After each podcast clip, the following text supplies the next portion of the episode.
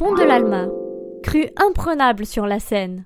À l'origine, ces quatre piliers sont décorés avec des statues de différents régiments ayant combattu lors de la bataille de l'Alma en Crimée. Un grenadier, un chasseur à pied, un artilleur et un zouave. Après la reconstruction du pont en 1970 avec un pilier unique, seul le zouave a été conservé. Pour ton info, ce dernier sert d'instrument de mesure depuis la première crue de la Seine en 1910. Buzzy Tip. Lorsque l'eau monte jusqu'aux cuisses du zouave, la Seine n'est plus navigable.